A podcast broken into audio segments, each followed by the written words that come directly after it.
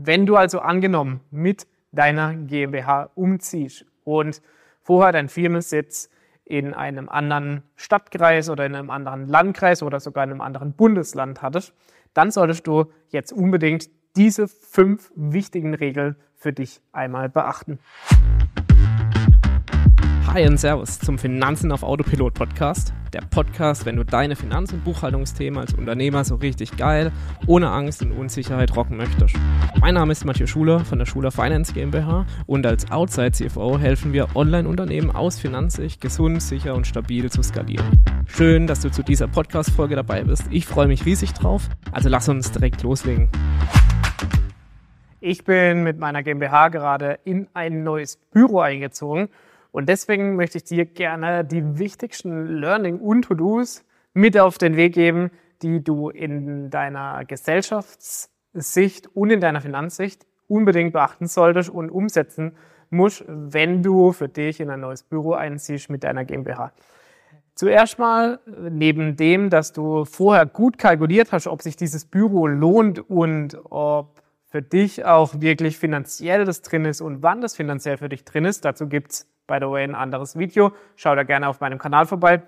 Habe ich für dich jetzt nun die wichtigsten fünf Punkte zusammengestellt, die dich hier vor Fehlern schützen werde, damit du rechtlich gesehen mit deiner GmbH sauber in dein neues Büro einziehen kannst. Als externer CFO unterstütze ich Unternehmen dabei aus dem Agentur-, Dienstleistungs- und Coaching-Bereich schnell, sicher und rentabel zu wachsen. Mein Name ist Matthieu Schuler und wir helfen dir dabei, wenn du sicher skalieren möchtest. Wenn wir also jetzt uns anschauen und in ein neues Büro gezogen sind, dann ist natürlich immer die Frage, was muss ich denn alles tun, wenn hier ein Umzug stattfindet und wenn ich sogar meinen Firmensitz dafür verlege. Also erstmal, bevor ich einen Firmensitz verlege, darf ich mir Gedanken machen, ist es eine Betriebsstätte oder ist es tatsächlich ein Firmensitz? Und da ist immer abhängig davon auch, wie viel Gewerbesteuer du in der Stadt zahlst. unterschiedliche Städte in Deutschland haben verschiedene Gewerbesteuerhebesätze. Und das bedeutet wiederum, dass hier auch prozentuale Unterschiede äh, herrschen in deiner Region. Da kannst du also auch mal darauf achten, bevor du dich zum Beispiel für einen neuen Standort entscheidest. Wenn du also angenommen mit deiner GmbH umziehst und vorher dein Firmensitz in einem anderen Stadtkreis oder in einem anderen Landkreis oder sogar in einem anderen Bundesland hattest, dann solltest du jetzt unbedingt diese fünf wichtigen Regeln für dich einmal beachten. Wenn also die GmbH umgezogen ist, na, dann ist es erstmal wichtig, den alten Mietvertrag zu kündigen, weil du hast natürlich doppelte Kosten am Laufen. Du zahlst den neuen Büromietvertrag und du zahlst den alten Büromietvertrag. Das heißt auch hier extrem gute Planung und Liquiditätsprognose ist da notwendig, um für dich überhaupt entscheiden zu können, ob du hier wirklich den finanziellen Puffer dann auch hast, um diese zwei, drei Monate Übergangszeit verkraften zu können.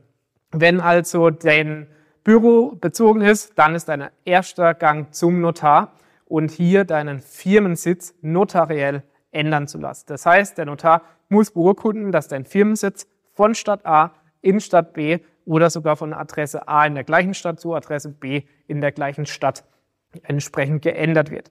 Dann musst du im nächsten Zug alle Gewerbeanmeldungen, wo auch immer du Betriebsstätten angemeldet hast, meistens ist es jetzt im Online-Unternehmensbereich, so wie unsere GmbH, ein, eine Stadt, ein Stadtkreis und dann wirst du deine Gewerbeummeldung ändern.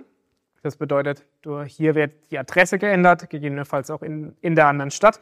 Wir haben, als es dann als nächstes diese Aufgabe, sofern der Notar bestätigt hat, dass du umgezogen bist, die Stadt die Gewerbeanmeldung genehmigt hat, dass du umgezogen bist, dann als nächstes deine Aufgabe drin besteht, in die Wege zu leiten, in deiner GmbH sämtliche Adressen zu ändern.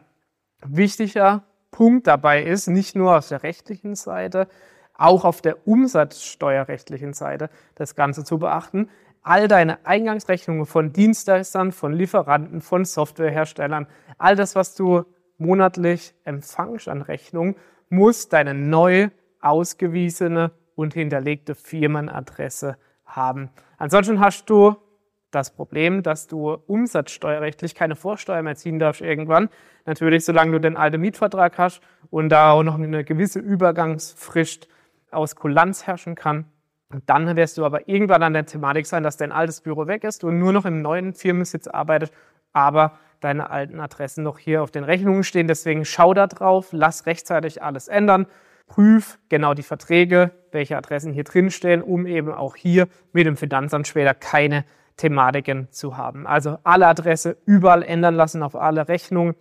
Du musst deinen Steuerberater informieren. Dein Steuerberater braucht diese Information, um eben dann auch gegebenenfalls mit dem Finanzamt in Verbindung zu treten. Du brauchst gegebenenfalls, wenn du in einer neuen Stadt bist, eine neue Steuernummer dann auch für deine GmbH. Also auch dieser Schritt ist notwendig, um hier in die Wege zu leiten. Und als letzter Punkt, wie gesagt, die Rechnungsadressen beziehungsweise auf allen Abos und Verträgen dann auch generell alle Adressen zu ändern auf deinen neuen Firmensitz. Und dann hast du natürlich hier eine komplette Range von A bis Z, die du erledigen darfst und die dein Steuerberater für dich erledigen darf und gegebenenfalls dann auch hier das Finanzamt sich wieder bei dir meldet mit neuen Unterlagen, mit neuer Steuernummer und das Gewerbeamt bei dir meldet mit neuen Unterlagen.